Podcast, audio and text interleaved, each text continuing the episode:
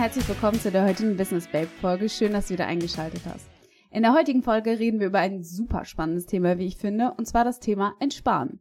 Und viele von uns haben ja das Ziel, langfristig Vermögen aufzubauen und damit irgendwann seine Rente aufzustocken oder vielleicht auch die finanzielle Freiheit zu erreichen. Vielleicht möchtest du dir aber auch ein Ziel erfüllen, was du schon seit langen Jahren in deinem Hinterkopf hast. Und dafür ist es natürlich irgendwann notwendig, dass du dein Depot auch verkaufst oder das umschichtest. Und zu den einzelnen Möglichkeiten wollen wir auf jeden Fall in diesem Video kommen, weil darüber wird eigentlich nicht so viel geredet in der Finanzwelt, finde ich. Also es geht viel darum, wie man das Vermögen erstmal aufbaut, aber nicht so oft wird einfach darüber geredet, was passiert, wenn man das aufgebaut hat oder wenn man jetzt zum Beispiel den Zeitpunkt erreicht, an dem man in die Rente geht. Also wie man dann von seinem Depot profitieren kann und das Ganze auch sinnvoll machen kann, ohne jetzt vielleicht so viel Steuern zu bezahlen oder unnötig viel Aufwand zu haben und so weiter und so fort. Das heißt, in dieser Folge werden wir uns auf jeden Fall einmal mit diesem Thema beschäftigen, wie man das am sinnvollsten und leichtesten machen kann. Und dafür habe ich mir mal drei Strategien rausgesucht. Und für alle drei Strategien gilt im Endeffekt erstmal das Gleiche. Und zwar, wenn du dir später ausrechnest, wie viel Geld du eigentlich jeden Monat entnehmen möchtest, dann ist es auf jeden Fall wichtig zu sagen, dass du hier nicht zu knitterig sein sollst. Also du weißt ja im Endeffekt selber nicht, wie alt du wirst. Und wenn du jetzt sagst, okay, ich werde wahrscheinlich nur 80 und dann rechnest du damit, dass du 80 wirst, und dann bist du da mit 80 und dir geht's richtig gut und es ist alles super, aber du hast halt einfach kein Geld mehr, wäre das natürlich blöd. Das heißt, bei all diesen Rechnungen gehen wir jetzt erstmal davon aus, dass du für deine Berechnungen erstmal großzügig ausgehen solltest. Also wenn du jetzt zum Beispiel sagst, dass du mit 67 in Rente gehen möchtest, dann sind 20 Jahre jetzt nicht unrealistisch, aber vielleicht solltest du noch lieber 25 Jahre oder vielleicht auch 30 Jahre einrechnen, nur um sicher zu sein, dass du am Ende nicht ohne Geld dastehst. Das ist auf jeden Fall super wichtig zu sagen. Und ein anderer Fakt, den ich auf jeden Fall noch sagen möchte, bevor wir gleich in die Thematik einsteigen, ist, dass wir die steuerliche Lage in 20 Jahren ja nicht kennen. Wir kennen nur die steuerliche Lage heutzutage und davon musst du auch in deinen Berechnungen erstmal ausgehen. Ob sich in Zukunft da irgendwas ändern wird, wissen wir ja alle nicht. Okay, dann starten wir jetzt mit der ersten Strategie und das ist die Schritt-für-Schritt-Strategie. Und sie ist eigentlich genau das, was sie sagt. Also es geht darum, dass du Schritt für Schritt Anteile aus deinem Portfolio verkaufst je nachdem halt, wie viel du im Monat zum Beispiel haben möchtest. Also wenn du sagst, ich möchte meine Rente mit 1000 Euro jeden Monat aufstocken, dann gehst du halt davon aus, dass du jeden Monat so viele Anteile verkaufst, wie du halt für deine Aufstockung brauchst. Und wie gesagt, hier ist es halt wichtig, dass du dir das vorher einmal ausrechnest. Vielleicht kannst du ja schon im Internet schauen, wie deine Rentenlücke zum Beispiel aussieht, damit du halt auch ungefähr weißt, womit du kalkulieren musst und womit nicht. Der Vorteil von dieser Strategie ist ein ziemlich cooler. Und zwar, es gibt ja den sogenannten Steuerfreibetrag. Das heißt, wenn du dich jetzt zum Beispiel noch nie mit dem Thema beschäftigt hast, dass du als Einzelperson jedes Jahr 801 Euro steuerfrei hast. Das heißt, diese, diese Erträge musst du dann nicht versteuern. Das heißt, wenn du zum Beispiel Aktien verkaufst und du hast jetzt über die Jahre deinen Zinseszins angesammelt, deine Aktien haben eine Rendite gemacht und du verkaufst sie, dann kannst du jedes Jahr 801 Euro an Kapitalerträgen sammeln, ohne diese Steu äh, versteuern zu müssen. Wenn du jetzt zum Beispiel dein gesamtes Portfolio auf einmal verkaufen würdest, dann hättest du trotzdem diese 801 Euro, aber halt nur ein einziges Mal, weil du ja alles auf einmal verkaufst. Wenn du jetzt jedes Jahr anfängst, eine bestimmte Summe zu verkaufen, dann kannst du ja über diesen Zeitraum auch jedes Jahr deinen Steuerfreibetrag nutzen. Für Ehepaare zum Beispiel ist der einfach doppelt so hoch. Das heißt, wenn du verheiratet bist, äh, dann liegt er mit deinem Partner zusammen bei 1602 Euro. Und das ist halt dieser Vorteil dieser Schritt-für-Schritt-Strategie, dass du halt einfach jedes Jahr diesen steuerlichen Aspekt nutzen kannst und so kriegst du halt einen kleinen Steuerspareffekt sozusagen.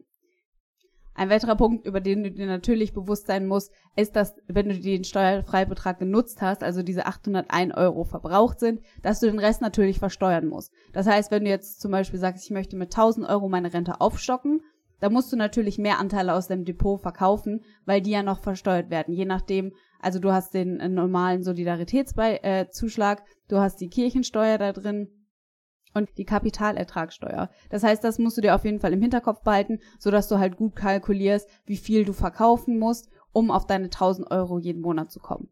Ein weiterer Punkt, den du auf jeden Fall im Hinterkopf behalten solltest, ist das Thema Transaktionskosten.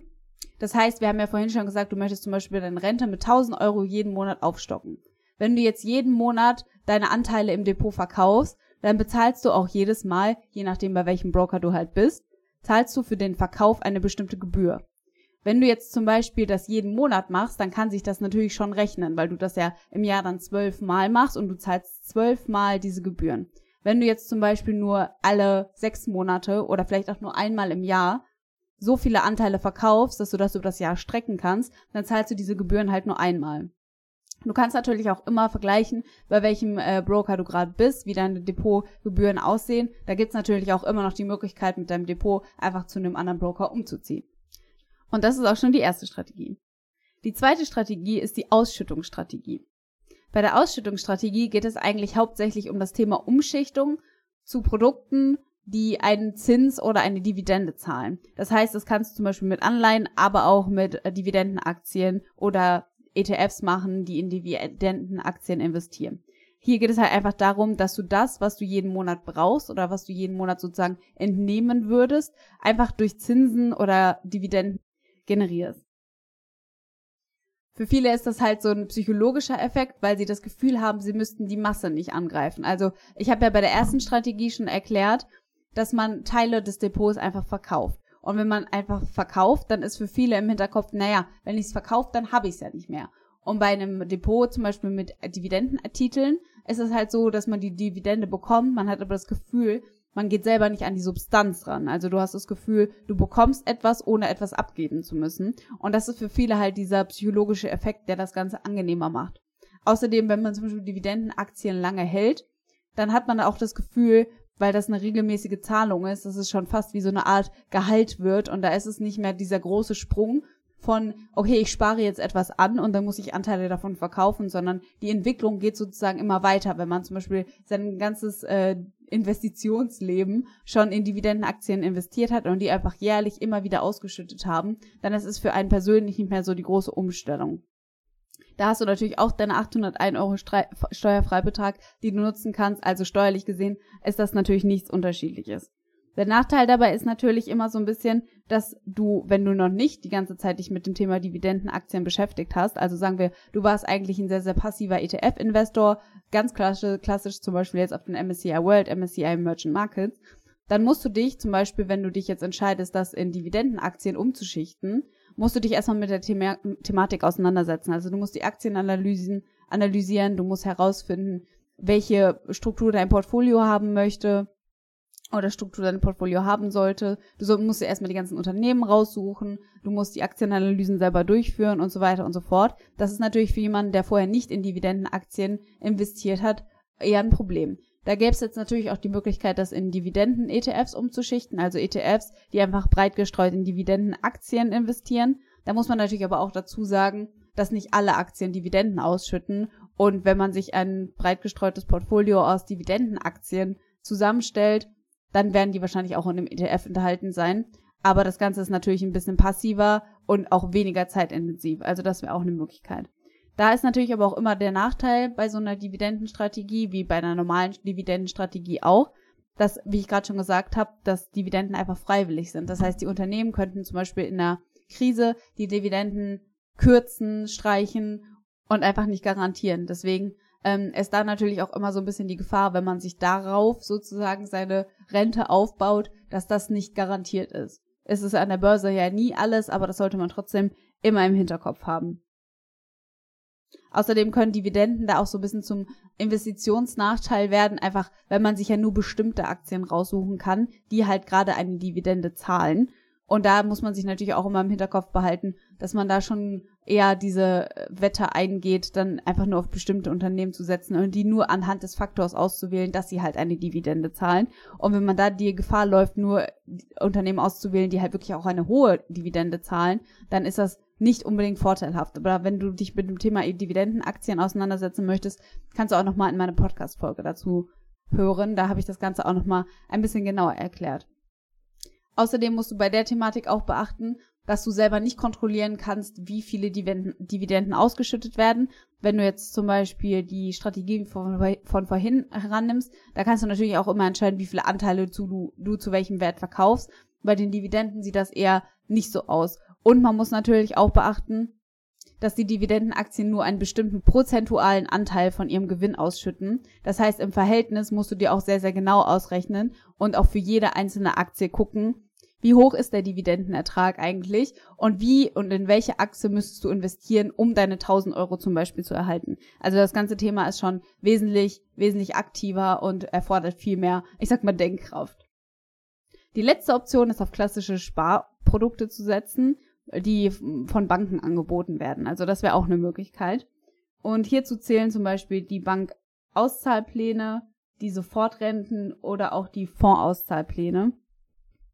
Hier muss man natürlich auch immer beachten, dass wenn wir zu aktiven Produkten wechseln, die natürlich immer teurer sind. Und wenn du die Arbeit sozusagen an jemanden abgibst, dann möchte der auch dafür bezahlt werden. Das heißt, insgesamt sind diese Produkte alle teurer natürlich, als wenn du das selber für dich übernehmen müsstest. Und du musst dich natürlich darauf verlassen, dass der Bankberater auch das Richtige für dich macht, das richtige Produkt aussucht. Natürlich kannst du das auch kontrollieren, aber das solltest du immer im Hinterkopf behalten. Ich werde jetzt einmal die einzelnen Produkte vorstellen, falls du von denen noch nichts gehört hast und die einmal so kurz zusammenfassen. Also der Bankauszahlplan macht auch genau das, was er sagt. Also die Bank zahlt dir über einen festgelegten Zeitraum regelmäßig feste Raten aus, die aus deinem eingezahlten Kapital bestehen und halt Zinsen. Das heißt, es ist wie so eine Art Rente, die immer den festgelegten Betrag zahlen und das generiert sich halt aus dem Betrag, den du der Bank eingezahlt hast und darauf bekommst du halt Zinsen. Jetzt muss man natürlich dazu sagen, die Zinsen, die du darauf bekommst, sind natürlich im Verhältnis zu dem, was du an dem Aktienmarkt bekommen würdest, wesentlich geringer. Einfach weil du keine Wertpapierschwankungen hast und dadurch ist natürlich das Produkt wesentlich weniger volatil und, und Rendite ist ja immer die Entlohnung dafür, dass du halt Risiko eingehst. Das heißt, der Vorteil ist halt, dass du keine Wertschwankungen hast. Auf der anderen Seite ist es natürlich genauso sicher, also es ist trotzdem eine Einlagensicherung für dein Geld, was natürlich bei ETFs oder Aktien jetzt zum Beispiel auch der Fall wäre. Der Nachteil ist natürlich, dass du kaum Zinsen bekommst, wie ich vorhin schon gesagt habe, und dass du auch einen festgelegten Zeitraum hast, aus dem du halt vertraglich irgendwann nicht mehr rauskommst. Also das ist da wirklich fest, dass du dieses Geld eingezahlt hast und du kriegst dafür immer was zurück, aber du kannst halt aus diesem Produkt nicht aussteigen oder bei den meisten zum Beispiel nicht.